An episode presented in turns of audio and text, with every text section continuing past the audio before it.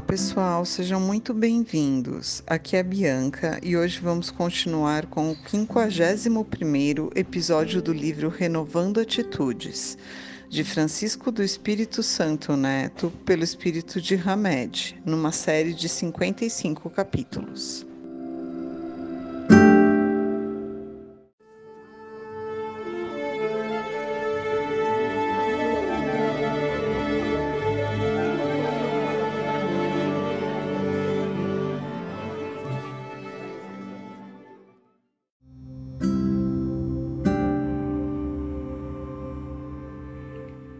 Capítulo 51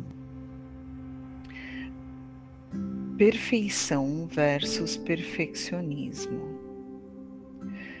Capítulo 17, item 1 E se vós não saudardes senão vossos irmãos, que fazeis nisso mais que os outros? Os pagãos não o fazem também? Sede, pois, vós outros perfeitos, como vosso Pai Celestial é perfeito. As tendências ao perfeccionismo têm raízes profundas e escondidas, revelando às vezes um grande medo indefinido e oculto. A diferença principal entre o indivíduo saudável e o perfeccionista é que o primeiro controla sua própria vida, enquanto o segundo é controlado sistematicamente por sua compulsão pertinaz trazemos como somatórios de múltiplas existências crenças negativas de que nosso valor é medido por nossos desempenhos bem-sucedidos e que os erros nos rebaixariam o merecimento como pessoa. Daí as emoções desconexas de medo, de desagrado e de punição. Como exemplo, pensamos inconsistentemente que, se formos imperfeitos e falhos, as pessoas não vão mais confiar em nós, ou jamais teremos sucesso na vida. O transtorno dos perfeccionistas é que não se é não se aceitarem como espíritos falíveis, não aceitando também os outros nessa mesma condição, tentando assim agradar a todos e lhes corresponder às expectativas. Às vezes, os perfeccionistas podem até pensar, mas não admitem. Se eu fracassar, vão me criticar. Em outras ocasiões, insistem em dizer que não pensam assim, demonstrando, porém, o contrário, pois ficam profundamente descontrolados quando cometem algum erro. Cenas, fixações pelo Cenas fixações pelo desempenho perfeito são necessidades de aprovação e carinho que nasceram durante a infância. Se você não fizer tudo certinho, a mamãe e o papai não vão gostar mais de você. São vozes do passado que ecoam até hoje nas mentes perfeccionistas. Esses distúrbios de comportamento levam, em muitas situações, os indivíduos a uma lentidão superlativa para fazer as coisas. Querem fazer tudo com tanto detalhe e precisão que nunca acabam o que estão fazendo. Outros são conhecidos pelo nome de protelatores, ou seja, adiam sistematicamente a ação por temer um desempenho imperfeito.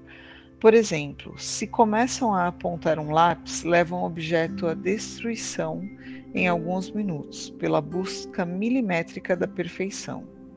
Outros sintomas ou sinais mais comuns.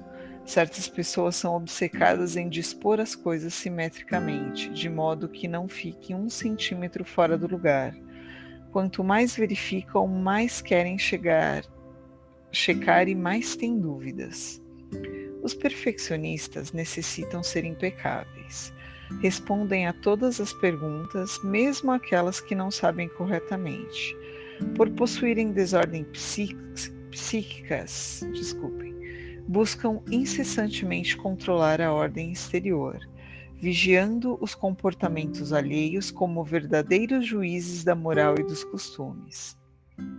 Por não admitirmos o erro e por não percebermos que o único fracasso legítimo é aquele com o qual nada aprendemos, é que os conceitos de perfeição doentia perturbam constantemente nossa zona mental.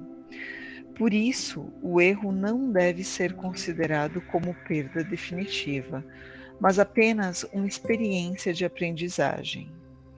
Sede, pois, vós outros perfeitos, como vosso Pai Celestial é perfeito. Disse-nos Jesus Cristo. Entretanto, não nos conclama com essa assertiva para que tomemos ares de perfeição presunçosa, e sim que nos esforcemos para um crescimento gradual no, progresso, no processo da vida que nos dará oportunamente habilidades cada vez maiores e melhores.